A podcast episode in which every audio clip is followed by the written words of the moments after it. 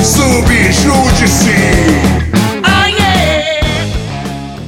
Olá, bom dia, boa tarde, boa noite.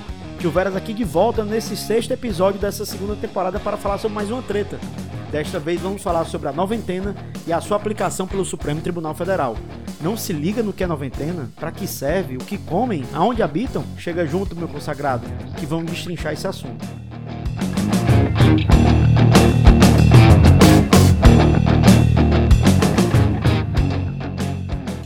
Então, antes da gente adentrar o tema do episódio, é interessante relembrar o que é noventena e de onde foi que ela veio. A noventena, ela faz parte de uma proteção maior, chamada de não surpresa, que está dentro do inciso terceiro do artigo 150 da Constituição Federal.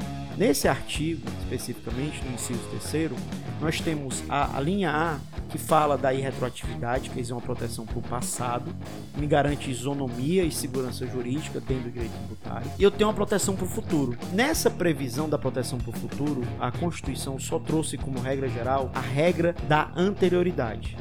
Tio o que diabo é isso também? Não estou lembrando. Então, meu caro, anterioridade é a regra que garante que qualquer aumento de tributo ou instituição de tributo só seja aplicada no ano financeiro seguinte. Tio Veras, ano financeiro é. O direito financeiro ele coloca que o exercício fiscal começa no dia 1 de janeiro e termina no dia 31 de dezembro, independente se esse dia é ou não um dia útil. Pela regra da anterioridade, qualquer instituição ou aumento de tributo é jogada para o ano seguinte. Em paralelo à anterioridade, a Constituição de 88 também trouxe uma regra específica chamada de noventena, uma regra própria para as contribuições sociais do artigo 195. Veras, que contribuições são essas, cara? Então, o 195 ele fala para mim da contribuição social sobre a folha de salários, ele fala para mim da contribuição social sobre o faturamento, que é a COFINS. Ele fala para mim sobre a contribuição social do lucro líquido, que é a CSLL. Depois ele me fala da contribuição social do trabalhador, a contribuição social sobre o concurso de prognósticos. Pro do quê, mano? É, prognóstico. Loteria, qualquer tipo de concurso em que você está tendo que apostar no resultado futuro. Né? Isso pode até você botar corrida de cavalos e tudo mais tudo isso vai estar tá sendo tributado por esse caso. Por último, a gente também prevê a cobrança de contribuição social do importador de bens e serviços. O que é que acontece? Essa regra da noventena, ela foi criada porque, como eu estou falando de contribuição social, e aí vem o papo mole do governo, dizendo o seguinte, Fernando, a contribuição social é um tributo com finalidade para fiscal. Não é para mim, Estado, é para você.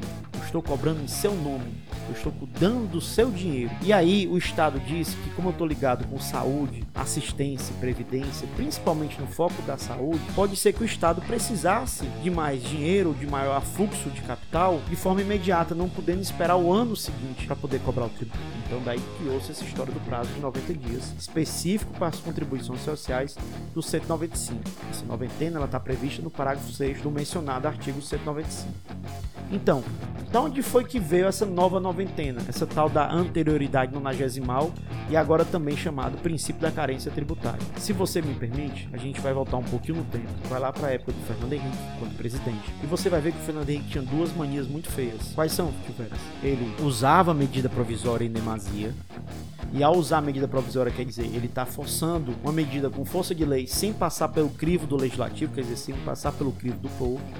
E ele usava essa medida provisória para aumentar tributo no final do ano. Então, se você lembra do que era anterioridade, você vai lembrar que a anterioridade ela me dá um prazo muito bacana se o governo aumenta um tributo até mais ou menos começo do ano porque eu vou ter seis meses ou até quase, sei lá, um ano para poder me adaptar. O problema é que quando o governo deixa para editar essa lei próximo do final, lá em dezembro. E aí, meu caro, não tem tempo de adaptação. Você é pego de calças curtas. Por conta desse mau uso reiterado, o Lula, enquanto presidente, foi cobrado pelo Congresso Nacional para que fosse alterado esse sistema.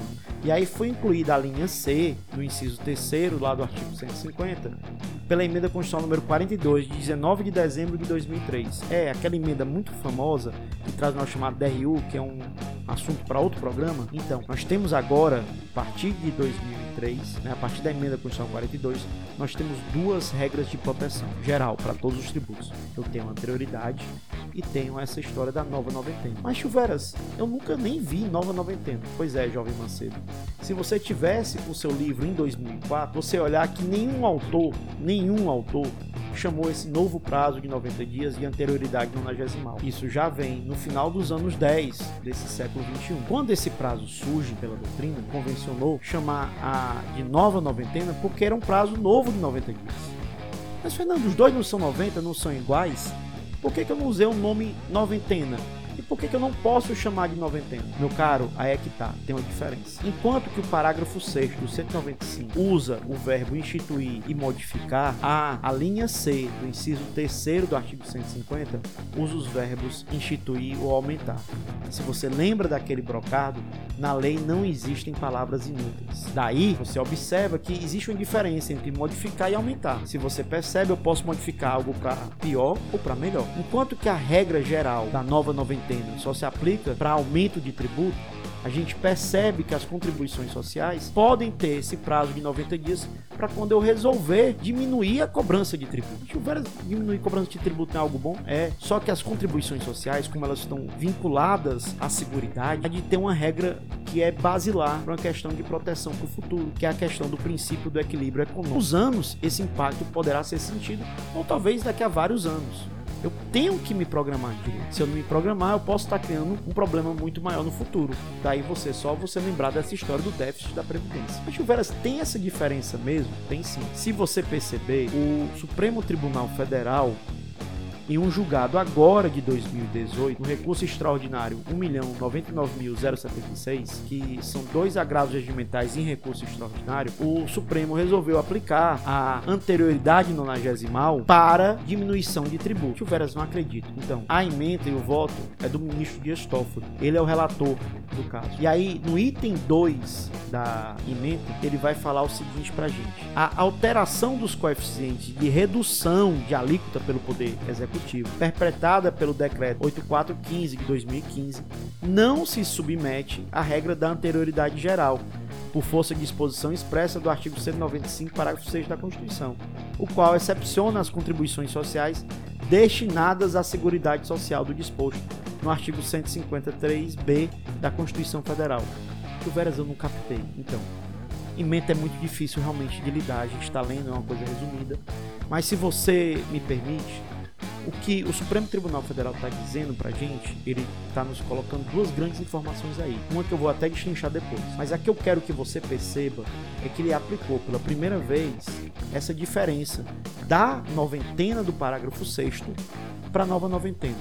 Qual a diferença, tio velho? Então, enquanto que a noventena original ela pode ser usada para casos de instituição ou modificação, e modificação aí entenda aumento ou diminuição, a nova noventena é só para aumento. Segundo, a noventena ela implica em uma exclusão direta da anterioridade, enquanto que a nova noventena convive com a anterioridade de boas. Tem até uma dica muito bacana para você poder resolver uma prova ou uma questão prática de maneira mais simples. Você está tá diante de uma situação em que você tem um aumento de tributo e você quer saber qual dessas regras gerais você aplica na prática, o bizu é olhar para a data. Se a lei é depois do dia 4 de outubro, a nova noventena ela vai ser mais interessante para o sujeito passivo. Se ela é anterior, a anterioridade é que se torna interessante. É mesmo, tio Veras, é um macete para você resolver sua prova mais rápido. Pois bem, bora voltar. Então, como eu disse a você, existe uma diferença entre anterioridade, noventena e a chamada anterioridade nonagesimal, que o tio Veras prefere chamar aqui de nova noventena. Percebeu essa diferença? Pois bem, a treta que a gente está falando aqui e que é objeto do nosso episódio não é nem essa. A treta é outra.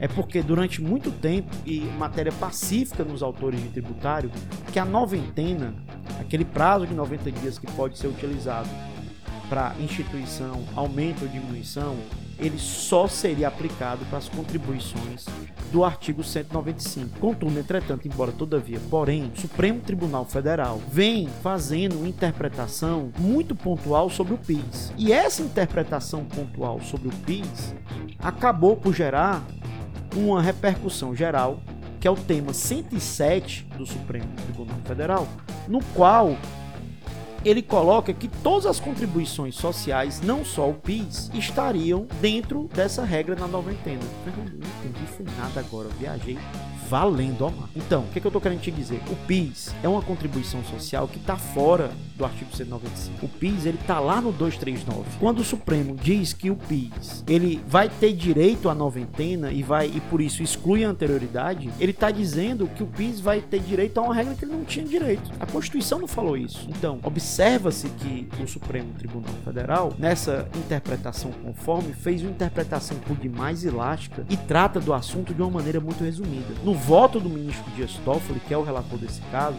e depois eu tenho um outro julgado, o Teori Zavascki, que é o recurso, é o recurso extraordinário 848.353. Nós vamos observar que o Supremo Tribunal Federal trata o assunto como se fosse algo simples. Não, ele simplesmente fala que o PIS, ele é contribuição social e por isso ele está dentro do parágrafo 6 Apesar do parágrafo 6 ser muito claro dizer que essa regra da noventena só seria para aquelas contribuições sociais dentro do próprio artigo interna corporis não estaria fora do artigo. Veras, eu não estou acreditando nisso.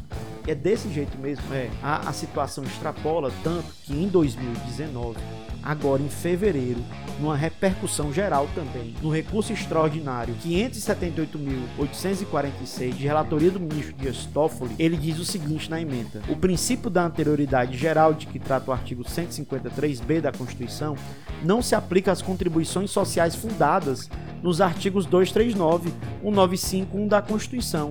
E no próprio artigo 72 do ADCT, sendo a elas aplicável a regra da anterioridade mitigada, estabelecida no parágrafo 6 do artigo 195 da Constituição. E aí ele complementa no item 9, tese de repercussão geral. São constitucionais a alíquota e base de cálculo da contribuição ao PIS, prevista no artigo 72, inciso 5 do ADCT, a qual é destinada à composição do Fundo Social de Emergência, nas redações da Emenda Constitucional de Revisão número 1 de 94 e da Emenda Constitucional número 10 de 96 e 17 de 97, observados os princípios da anterioridade nonagesimal e da irretroatividade tributária.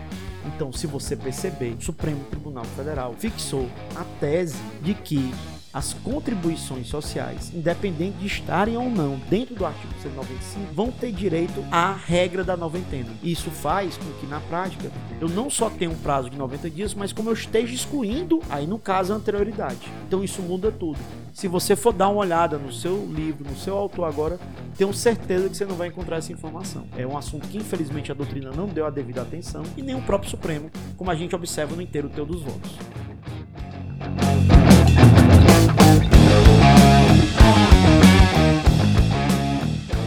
Obrigado por escutar até aqui. O Subjúdice é produzido, roteirizado e gravado pelo tio Veras, mas com as trilhas de fundo gravadas pelo grande estúdio F174. Se você gostou, compartilhe, espalhe a palavra. E se você quiser nos encontrar, o tio Veras está no Instagram no perfil Prof. Fernando Veras e no Twitter na arroba Prof. Veras. Até a próxima. Valeu!